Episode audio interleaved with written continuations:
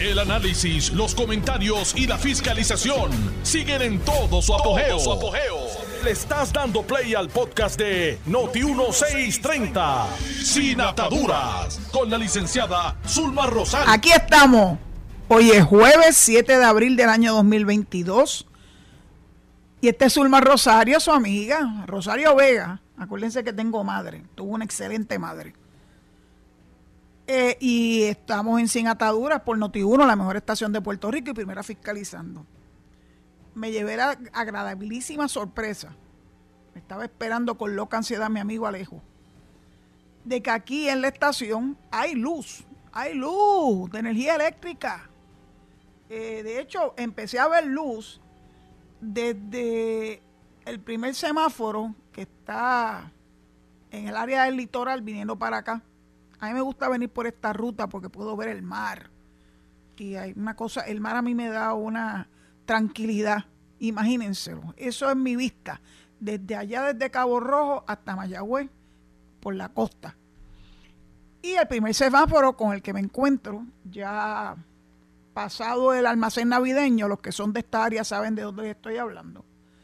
Y que hay una planta de de energía eléctrica grande, una planta grande, a mano izquierda. Eh, vi un semáforo prendido y dije, wow, alegría porque hay un semáforo prendido. Así que cuando llegué aquí a la estación, Alejo me dio la buena noticia de que aquí hay luz. Así que algo está pasando bueno después de todo. La angustia de anoche que todos hemos pasado, que comenzó cercano a las 9 de la noche, eh, bueno, pues de noche tal vez uno pueda aguantar un poquito mejor las incomodidades que causa el no tener energía eléctrica. A esa hora uno no se levanta a prender una planta. A esa hora uno, pues yo tengo un abanico que yo cargo que tiene una extraordinaria batería que se carga también con luz solar. Y ese me aguantó por lo menos hasta las dos y media de la mañana. Ya a esa hora ya estaba cómodo el, ambiente estaba fresquito en Boquerón. Esta mañana, eh, pues traté de aguantar lo más posible el prender la planta. Yo tengo una planta chiquitita en casa de 2200. El que sabe de eso de planta sabe que eso es una cosa chiquitita, bueno, que la puedo cargar, imagínense. Eh, la llenamos de, de gasolina se le había hecho un pequeño túnel casero, se le cambió el spar, etcétera, hace varios días. Y la planta estaba resistente a prender. Así que, bueno, tratando de imaginarme qué podría ser el problema, pues pensé en que podía ser el aceite. Y les voy a explicar algo del aceite. Ojalá que mi amigo eh, Hugo Molina está escuchando el programa, porque él sí sabe de vehículos. Fui a la primera ferretería, allá en Boquerón. Le digo, mire, esta planta dice las instrucciones que debe llevar un aceite 10W30 para Ford Cycle. ¿Qué me dicen en la ferretería? Ah, mira, esta que está aquí, 10W30. Y dije, no, ese no dice Ford Cycle por ningún lado. Todo hasta el carro suyo es Ford Cycle. Le dije, usted perdóneme. Pero a mí se me hace muy difícil. Yo no sé nada de carro y no sé nada de plantas, pero tengo bastante lógica. Que una planta opera igual que un vehículo de motor. Y yo pienso que debe tener algunas especificaciones que no me está dando este aceite que usted me está recomendando. De todos modos, hace ya como dos semanas, eh, yo tengo una plantita más pequeña todavía allí en Añasco eh, me moví hacia Las Marías y raudo y veloz me consiguieron el aceite Ford Cycle 10W30 y yo vengo y le digo al ferretero, digo, pues perdóname, pero Las Marías me la consiguieron. No, eso es imposible. Bueno, está bien. Yo no voy a comprarle su 10W30 que es para carro.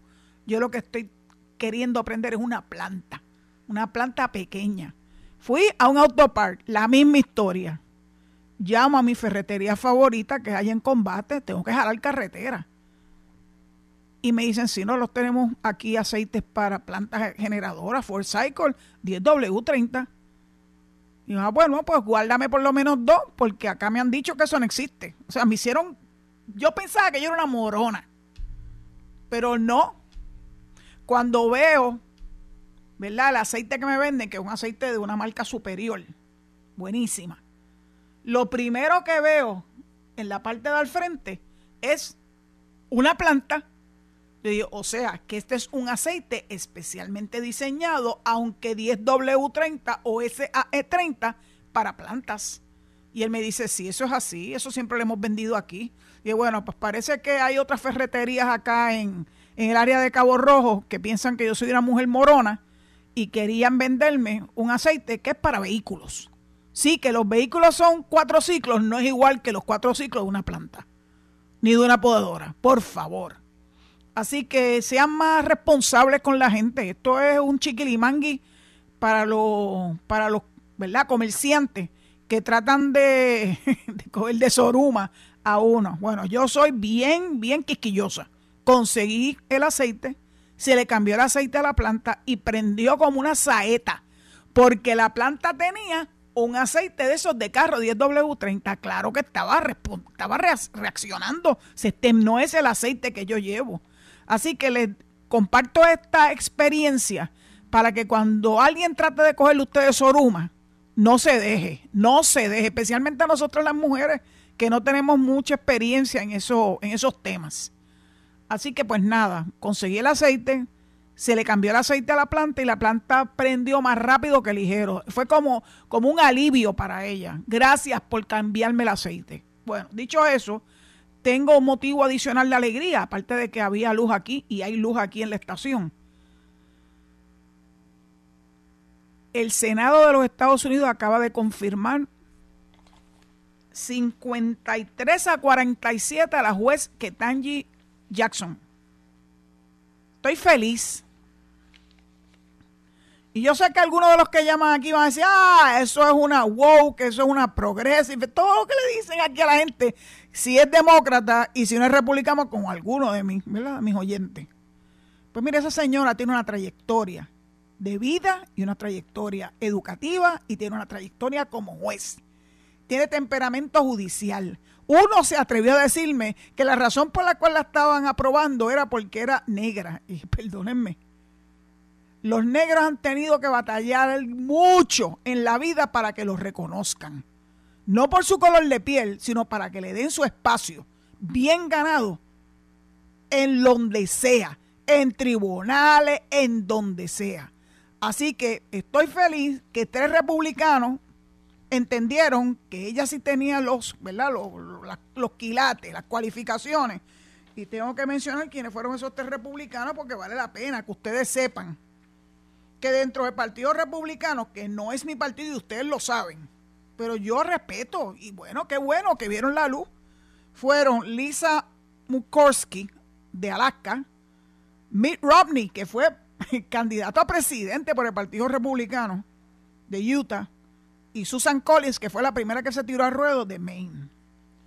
Pero quiero compartir con ustedes algo que ellos dijeron en este proceso. Después de una audiencia agresiva en la que los republicanos de la Comisión Judicial del Senado interrogaron a Jackson sobre su trayectoria, tres senadores de ese partido dijeron que la apoyarían. Dieron en esencia lo mismo, si bien no siempre estaban de acuerdo con Jackson, y tú no tienes que estar completamente 100% de acuerdo con nadie.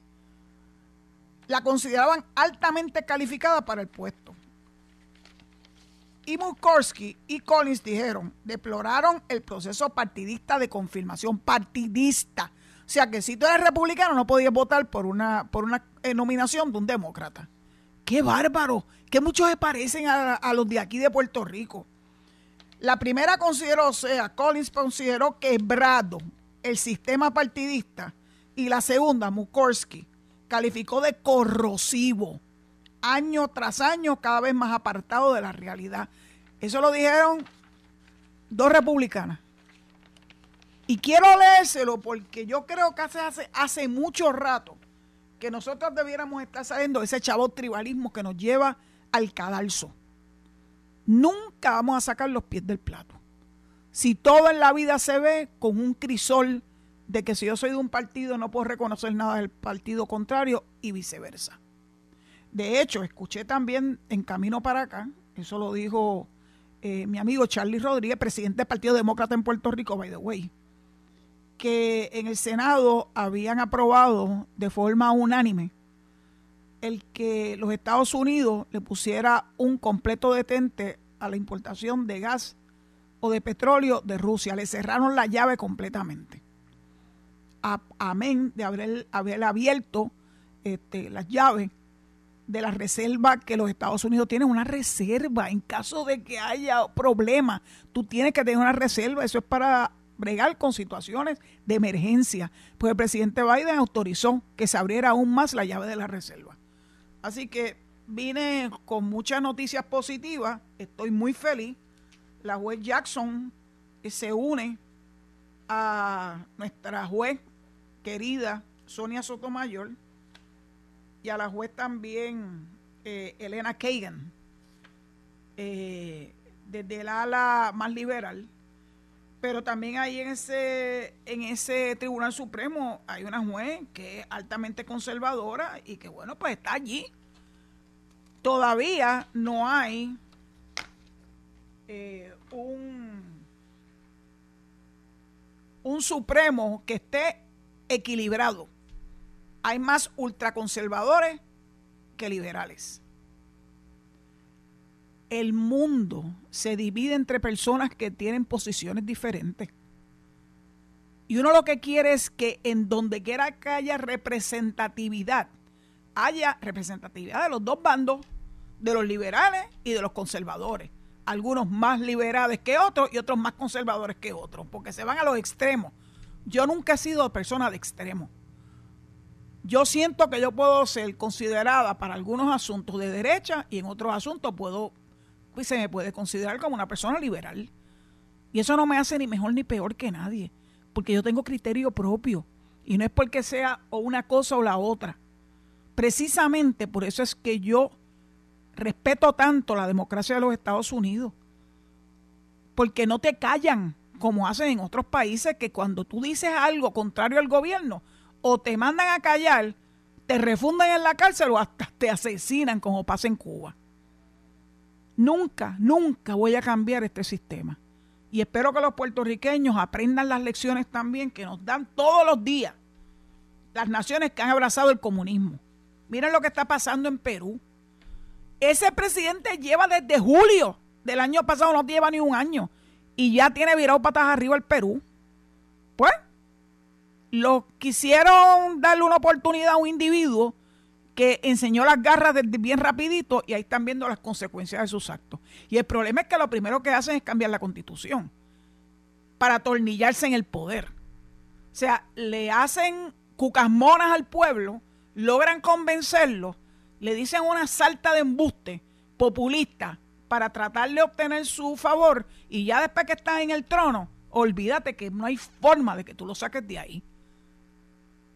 Puerto Rico aprende las lecciones de los demás tenemos que aprender las lecciones de los demás. Uno no puede andar con una gringola y que esas cosas pasen sin pena ni gloria. Además de Puerto Rico, hay otros países del mundo y hay que estar pendiente de ello. Y claro que me van a decir los independentistas, ay, pero hay países más allá de, de Cuba, Nicaragua, y Venezuela. Claro que sí, claro que los hay.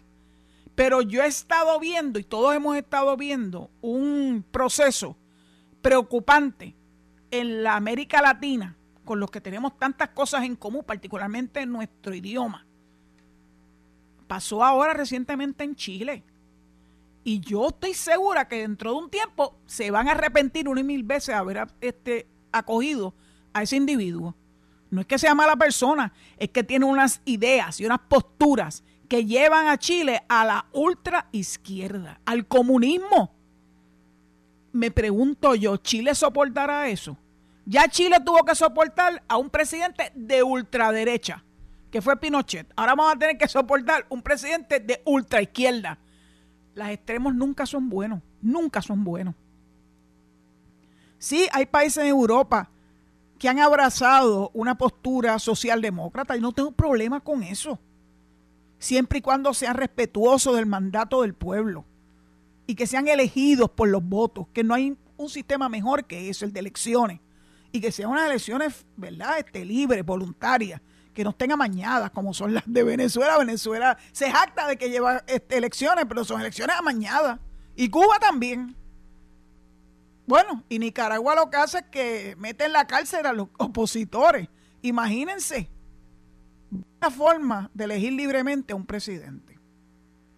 Bueno, quería compartir con ustedes esto, pues yo pienso que tenemos que estar siempre alerta a lo que está ocurriendo a nuestro alrededor. Tengo dos noticias que me parecen buenas con relación a lo que está ocurriendo eh, en Ucrania. En primera instancia, el Consejo de Derechos Humanos de la ONU acaba de dejar fuera a Rusia del mismo. Imagínate, de derechos humanos. Es como un contrasentido que Rusia ocupe un escaño en una comisión de derechos humanos en la, la, en la Organización de las Naciones Unidas, cuando han masacrado al pueblo ucraniano. ¿Dónde están los derechos humanos? ¿Con qué fuerza moral tú tienes un, un escaño en, esa, en ese Consejo de Derechos Humanos? Bueno, pues para afuera es que van. Y fue una decisión de la Asamblea General.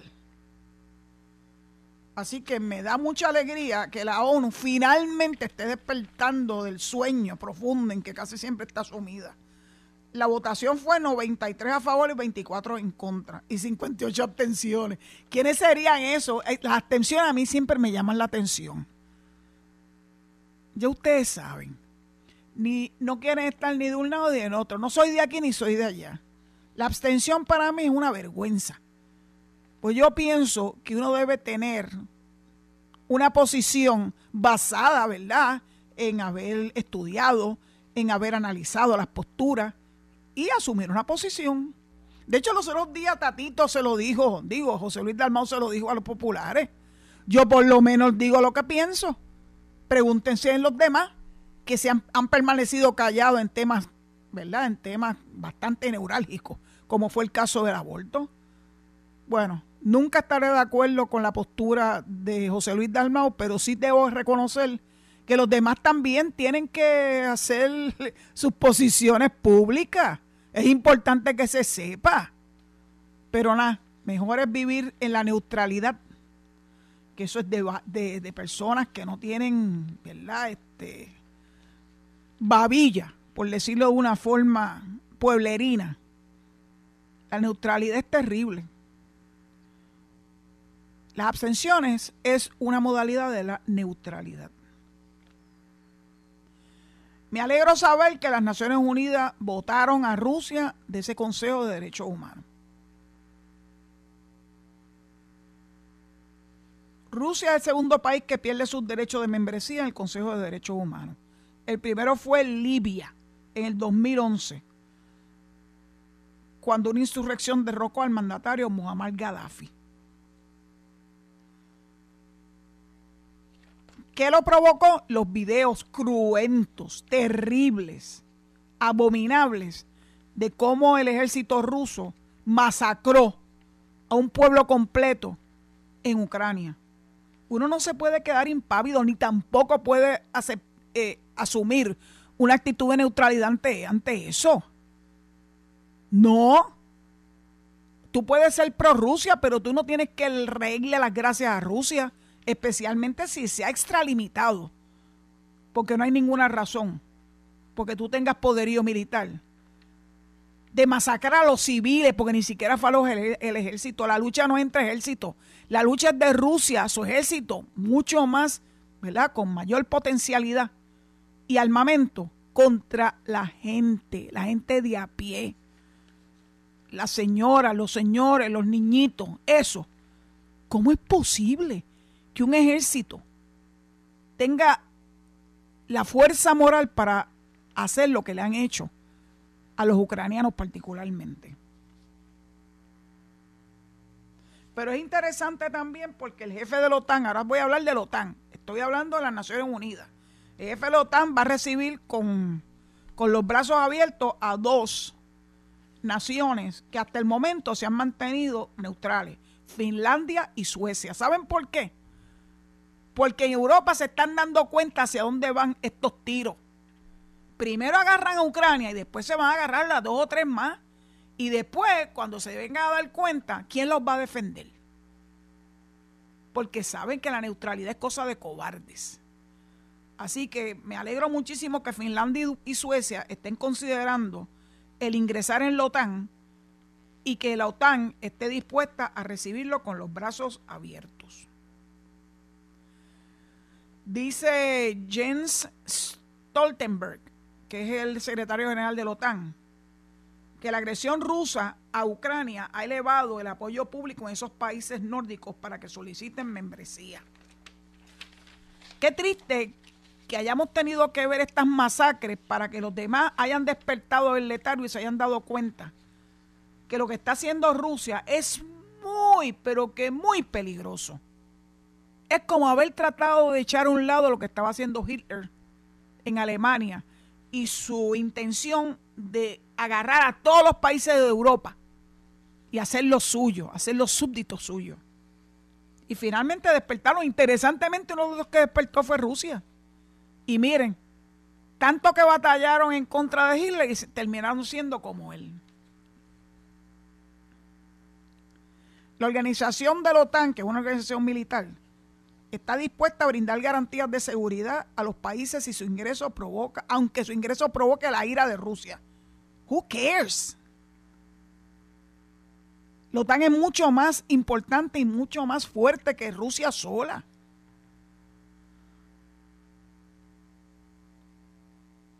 no tiene ninguna duda Stoltenberg que los demás países que conforman la OTAN van a recibir a Finlandia y a Suecia con los brazos abiertos.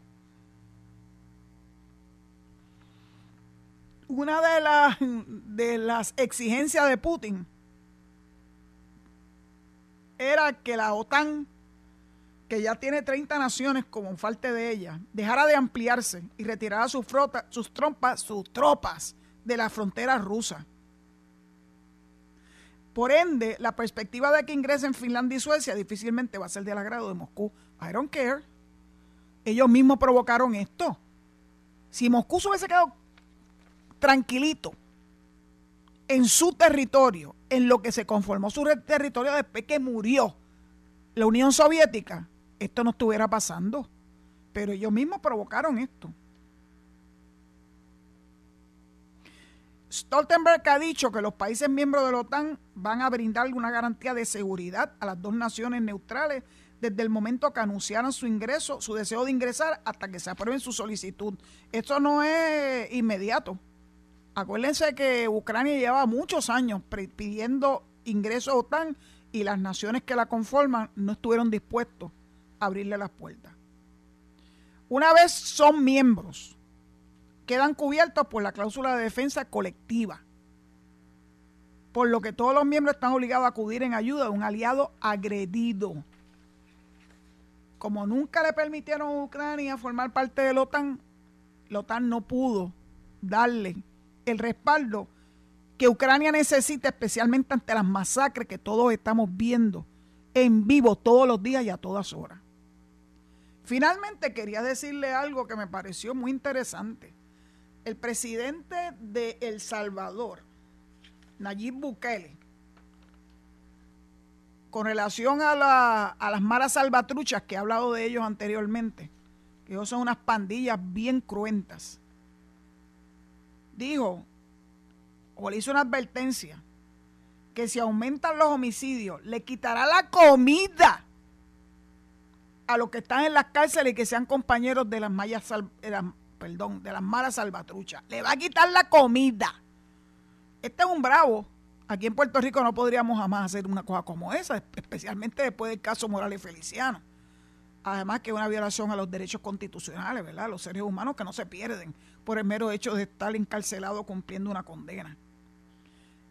Las palabras de él fueron las siguientes y con esto termino hasta la pausa y los escucho a mi regreso por teléfono si desatan una ola de criminalidad, nosotros le quitamos la comida en las cárceles. Mejor esténse quietos, tranquilos y déjense arrestar. Por lo menos allá adentro van a vivir y van a tener comida. Dijo Bukele durante el acto de graduación de un nuevo contingente de policías y soldados. Se está preparando Nayib Bukele. Así que, bueno, eso es lo que tenemos que hacer todos, estar pendientes de lo que está pasando a nuestro alrededor. Dicho eso, Acuérdense que inmediatamente después de la pausa voy a recibir sus llamadas con alegría. Pórtense bien. a través del 787-832-0760. Nos vamos a la pausa y a nuestro regreso escuchamos su, sus posiciones a través del hilo Estás escuchando el podcast de Sin Atadura. Sin Atadura. Con la licenciada Zulma Rosario.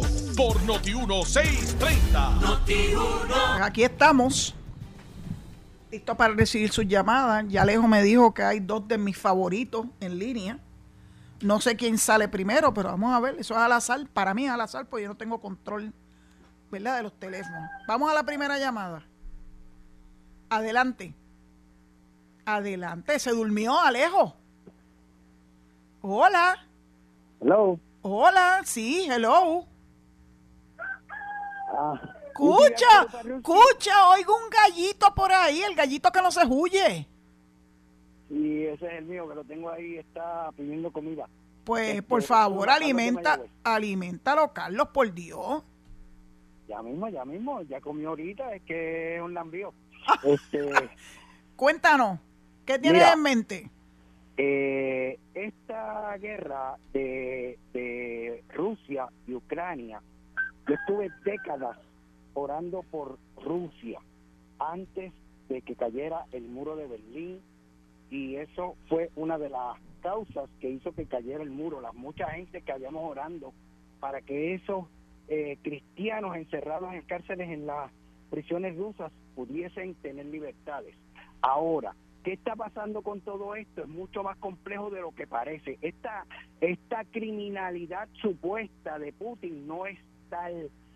Tienes que cotejar más noticias y vas a encontrar que esto está pasando desde el 2014 porque el el, el área um, no no el bandido de Zelensky porque había hay otro anterior que se me olvidó el nombre ahora de momento pero han estado masacrando los rusos dentro de Ucrania. Más de 13 mil y algunos calculan hasta 18 mil que han estado matando los el, ejército ucraniano a pesar de que Putin hizo acuerdos con ellos, trató, insistió, la prensa occidental ha tratado de eh, apagar qué ha estado pasando y cómo han estado masacrando rusos ucranianos que hablan ruso pero que viven en Ucrania y que son de Ucrania, pero que son de origen ruso porque son pueblos hermanados. ¿Y qué ha pasado? Que lo que aquí está pasando tiene que ver mucho con el petrodólar. El dólar está siendo amenazado por los rublos eh, rusos y por los yuanes este, eh, chinos y eso es parte de lo que están batallando. Ok, Carlos, Carlos, Carlos, escúchame, escúchame, Carlos. Te la clase, la clase estuvo extraordinaria, la clase de historia. Lo único en donde yo tengo un problema es que como el supuesto masacre, las masacres, masacre, ese fue el, ese fue el título que le diste, que alegadamente han hecho los ucranianos, el ejército ucraniano en contra de los rusos, en algunos, me imagino que en algunas partes de Ucrania, justifica lo que está pasando ahora. Desde el 2014. Pero ¿qué lo justifica, mi corazón? ha estado tratando de evitar todo esto y en Ucrania los presidentes ucranianos no han querido de ninguna manera, por más que él se ha sentado a, a negociar el asunto, y, Estados Unidos ha hecho de la vista larga por la cuestión de los intereses que tiene con el petrodólar y OTAN. Este aquí aquí todo el mundo, claro que es complicado, nada es fácil, pero de todos modos, vamos a ver en qué termina todo esto. No puede ser que tanta gente esté errada con relación a la actitud de Rusia con los ucranianos. Pero bueno, gracias por tu participación y por darnos tu, tu forma, ¿verdad?, de ver esta, esta guerra. Eso es una óptica distinta. Gracias, Carlos. Vamos a la próxima llamada. Adelante. tengo el gallo mío acá. Uh, Échale maíz a ese gallo. No, el gallo mío es puro boricua y inglés. Licenciada, tengo dos temitas. ¿Qué dice? Coco Doodle Doo. Tu gallo dice Coco Doodle Doo. Usted le da seguida de escopeta a, Alejandro para que, para que va lejos para que me, corte. Licenciada, eh, si ustedes, si ustedes en Puerto Rico, licenciada, listen to me, antes de que me vaya a tirar un golpe. Linda, linda, listen to me. Yo sé que Yo sé que usted está de mal humor porque casi no durmió anoche. no, mi hijo, dormí lo más bien. No, a mí me dijeron que no. No, pues fuentes equivocadas. Sí, yo sé, yo eh, hasta que ustedes no se tiren a la calle. Yo sé que usted tiene una alma potente en el micrófono de Noti1 y usted usted es la primera que debe dar la voz si no cambian las plantas en Puerto Rico, que ya está el dinero, que bastantes veces que usted lo ha dicho por aquí, que yo eso me ha tirado en el oído bien duro, pues mire, si usted no se tiran a, a, no van a saquen los políticos de la autoridad de energía eléctrica por favor, mire, si ponen tres plantas nucleares, tres puntos diferentes de Puerto Rico, se acabó el bochinche de la electricidad. Ay, eso es energía limpia y segura. Ay, Riverita, ay, Riverita. ¿Cuántos años? Rivera, escúchame, claro. Explícame, perdóname, espérate, no te vayas, no te vayas, espérate, cógete un break, que, cógete un break, no te voy a cortar, cógete un break, cógete un break. Yo quiero que tú me digas cuántos años tú llevas fuera de Puerto Rico. Yo estoy como, como José Luis Fonsi.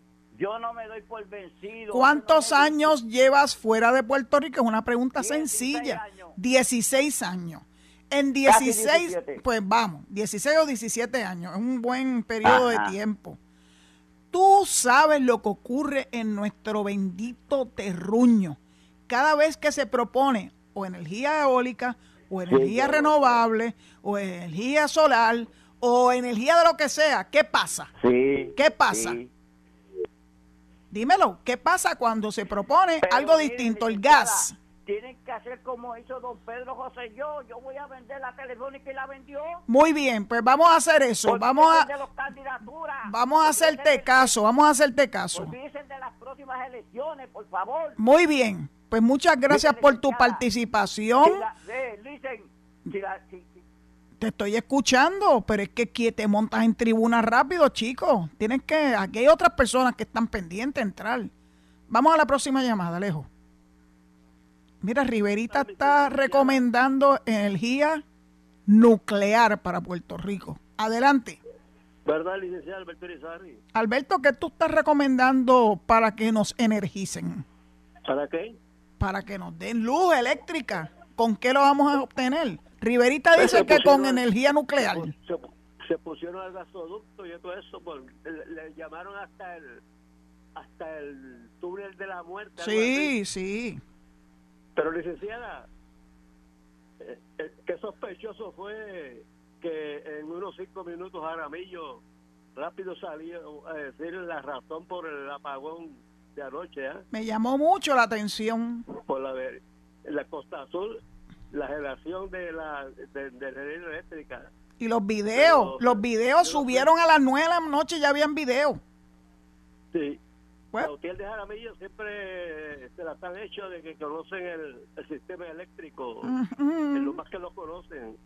Pero eh, por eso también pueden pueden sabotearlo y que, y que aparezca como un accidente. Bueno, yo... Por último, espérate, yo, tengo la esperanza... que usted recibió el viernes pasado fue el del familiar de la ahora viuda de Antonio Santiago Vázquez. Sí.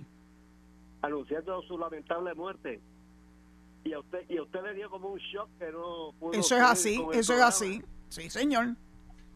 Pero mire, eso fue cuando ya estaba terminando el, tiempo prácticamente, pero licenciada, esa noticia yo la había escuchado como 15 minutos antes eh, en la emisora de la derecha de Noti1 y pensaba decirla, decirla en, su programa y mi llamada fue la tercera e inexplicablemente se me olvidó decir dicha noticia. Y tal vez fue, fue, fue propicio porque usted no hubiera podido seguir con su programa mucho, antes. Pues a mí me impactó, ¿verdad? El haberme enterado de esa forma. Me impactó mucho por, por la relación tan estrecha que yo tuve con Chavo Vázquez. Oye, estoy oyendo la radio, no hagas eso. Este, pero eh, gracias a Dios, muchas personas reconocieron la trayectoria de Chavo y le hicieron un gran homenaje. El gobernador decretó un día de duelo. Eh, la gente fluyó a darle sus respetos a la familia. Y para bien o para mal fue una oportunidad también para reencontrarnos con gente que trabajamos duro y trabajamos juntos bajo la supervisión de Chagua. Así que muchas gracias Irizarri. Este, ya estoy más, más recompuesta. Eh, el shock fue el que saliera al aire. Pero gracias, gracias, gracias por, por tu participación y por tu por tu empatía con lo que esta muerte significó para mí. Muchas gracias, Irizarri. Vamos, a la, vamos a la próxima llamada. Vamos, Alejo, adelante. Ah. Adelante. Licenciada, ¿cómo está? ¿Otra vez? No, no es el mismo. ¿Quién es? Se habla Gómez, de Cuamo. Ok, ok, Gómez. qué, qué, qué, qué, qué, qué voz tan familiar. Vamos, Gómez, dime. No, no, no es familiar. Dímelo. Dímelo. No perdamos, no perdamos el tiempo con Giverita. Giverita está frustrado. Pero vamos a lo que vamos, vamos a lo de Ucrania y Rusia. Ok, Gómez. ¿Qué hay que esperar por los derechos humanos para que Estados Unidos o la OTAN intervengan? Tú has estado siguiendo, ¿verdad? Esto que está ocurriendo, ¿verdad? Bueno, tienes tiene el radio puesto y se me hace muy difícil competir con él, ¿verdad? Con el con lo que ocurre, ¿verdad? Eh, técnicamente, pero de todos modos, eh, yo sé que todos nos hemos preguntado desde el 24 de febrero qué ha pasado, que la OTAN no ha intervenido. Mira, la OTAN no puede intervenir hasta tanto y en cuanto agoten todos los remedios habidos y por haber. Porque si se ponen a disparar en contra de Rusia, esto se puede convertir genuinamente en una tercera guerra mundial. Y eso es lo menos que ninguno de nosotros quisiéramos que ocurriera. Especialmente cuando estamos hablando de un país que tiene un extenso arsenal de armas nucleares. En esto tiene que prevalecer sobre todas las cosas las presiones y la diplomacia. Yo tengo la expectativa de que, de que esas presiones económicas que están ahogando literalmente al gobierno de Rusia tengan el efecto deseado. Yo no soy pro guerra, yo no soy de las que un ojo por ojo y diente por diente, porque nos vamos a quedar todos eh, mellado y tuerto. Vamos a la próxima llamada. Y gracias, Gómez. Adelante, la próxima llamada. Buenas tardes, licenciado Rosario. Buenas tardes, qué voz. Gracias. Le habla el señor Pérez de Río Piedra. Sí, adelante. Eh, yo soy veterano y me gustaría aclararle eh, a una de las personas que habló, eh, obviamente apoyando a, a Rusia, de, cómo un poquito repasarle la historia, ¿verdad? Eh, durante la Segunda Guerra Mundial, Estados Unidos le dio a Rusia millones de dólares en equipo para eh, que pudiera llevar la, la guerra en contra de los nazis. Eso es lo primero. En 1949 se funda la OTAN, y no como una eh, organización ofensiva, sino defensiva, precisamente para evitar que la Unión Soviética arropara el resto de Europa. Y se ha mantenido como una organización defensiva para evitar lo que está haciendo precisamente Rusia contra Ucrania, abusando a ese pueblo. Segundo, o tercero, en el 1900 en el 2014, 2014, los rusos invadieron a Crimea, un territorio de Ucrania, y se apoderaron, así a, los Pepe, ¿eh? se apoderaron de ese territorio. Y hay una guerra civil eh, que lleva el ejército de Ucrania contra unos separatistas que están en la región de Donbass, en Ucrania también, unos separatistas prorrusos el gobierno de Ucrania no masacra a civiles rusos, porque históricamente tanto Rusia como Ucrania se han mantenido una relación de primos, ¿verdad? Son vecinos. Eh, y en ese sentido, los abusadores son los rusos. El pueblo ucraniano está sufriendo eh, los desmanes de, un ejército eh, indisciplinado, asesino, en contra de, ese de, ese pueblo eh, ucraniano. Amigo Pérez, muchas gracias por tu aclaración histórica, eh, porque a mí me gusta que el público que escuche este programa tenga todas las vertientes y las versiones diferentes, ¿verdad?, de las cosas que están ocurriendo y que nos impactan directa o indirectamente. Así que el, el refrescar eh, la historia, el refrescar de dónde surgió todo esto, el decirnos algo con el que estoy perfectamente de acuerdo. O sea, el, cómo están masacrando a civiles nada tiene que ver con los líos que tienen entre ellos, en, de ejército a ejército. Así que agradezco mucho tu contribución, ¿verdad?, a, poderle aclarar a nuestro público y a mí misma este, el origen de este nefasto eh, invasión, pues una nefasta invasión de Rusia en territorio ucraniano. Rusia perdió Ucrania al igual que perdió a muchos otros de los que eran las repúblicas de la Unión Soviética. Son entidades separadas, libres, que merecen respeto y no que Rusia esté pretendiendo regresar o revertir lo que ya se resolvió en el año 1991. Gracias por tu contribución y vamos a la próxima llamada, por favor. Buenas tardes. Buenas tardes, adelante. señor Vélez. Sí, Vélez, dale. Desde Vega Baja. Adelante.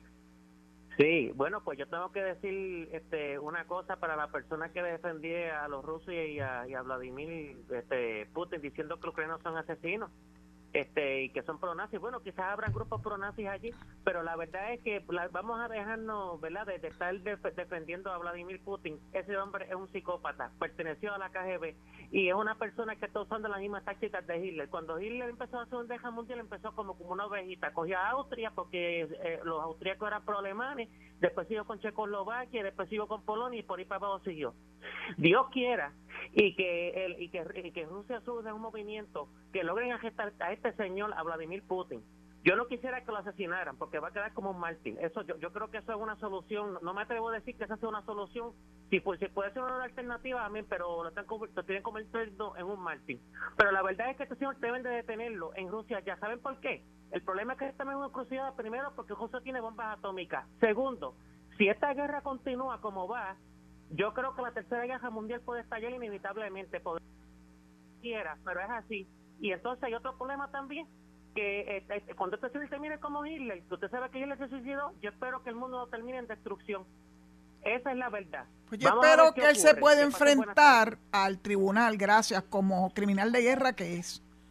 Eh, como pasó con tantos otros líderes que se excedieron y que finalmente el tribunal pudo apresarlos, pudo, más que apresarlos, pudo ajusticiarlos. Y eso es lo que yo espero. Yo no espero que nadie mate a nadie. Yo lo que espero es que se tenga que enfrentar a la justicia y que vea los horrores que él ha cometido o que ha cometido su ejército bajo su liderato. Eh, y eso no debe, no debe tardar mucho tiempo antes de que eso ocurra. Vamos a la próxima llamada. Adelante.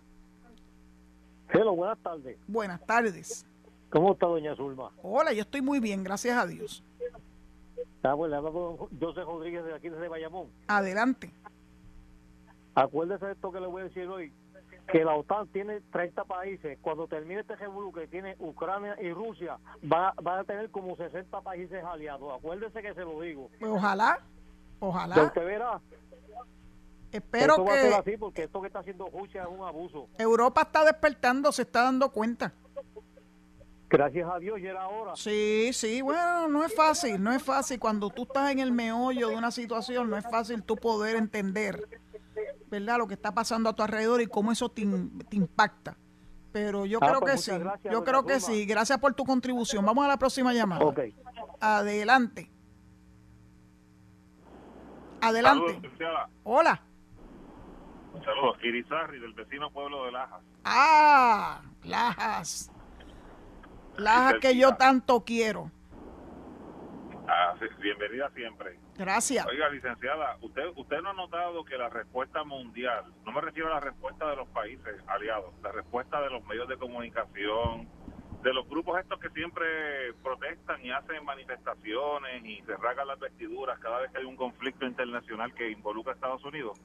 Esa gente se tiran a la calle, tiran piedras, este, prenden zafacones, viran tanques de guerra, GB, y, y con esto de Rusia es como que esto le importa solamente a Estados Unidos, a la OTAN, a la ONU y el resto de la gente que con razón defiende los derechos de todo el mundo como que tú yo no yo no veo una humanidad que esté se sienta agraviada por el por el salvajismo que está haciendo ese individuo en Ucrania.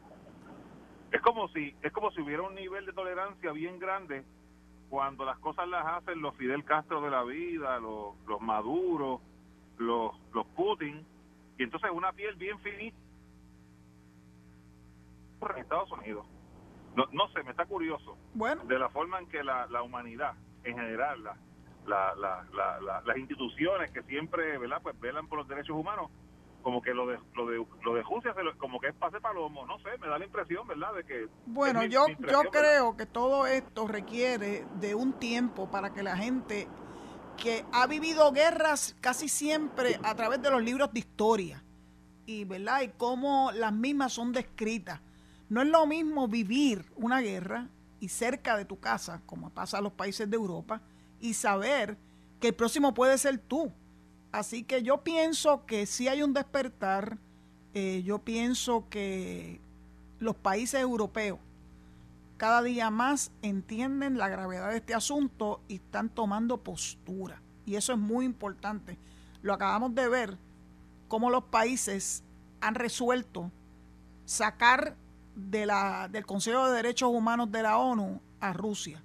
O sea que poco a poco vamos viendo ese despertar y yo espero que finalmente tengamos éxito en poder detener esta masacre. Creo que me está diciendo mi amigo Alejo que tengo que despedirme. El tiempo pasa tan rápido. Agradezco las llamadas y agradezco, bendito, la paciencia de los que se quedaron pendientes. El tiempo se hace bien corto. Dicho eso, pues le, por favor, quédense en sintonía con Noti1, que estoy segura que los temas que va a abordar Quique Cruz en su programa Análisis 630 van a ser muy buenos, especialmente lo que esté relacionado con energía eléctrica. Y luego Luis Enrique Falú, mi amigo, el gobernador de la radio. Dicho eso, pues les deseo que tengan una feliz tarde, que se cuiden mucho. Ojalá que la luz llegue pronto para todos nosotros y que se cuiden, que el COVID todavía anda haciendo escantes por ahí. Dios los guarde. Hasta mañana a las 4 si Dios lo permite. Esto fue el podcast de Noti1630, sin ataduras, con la licenciada Zulma Rosario. Dale play a tu podcast favorito a través de Apple Podcasts, Spotify, Google Podcasts, Stitcher y notiuno.com.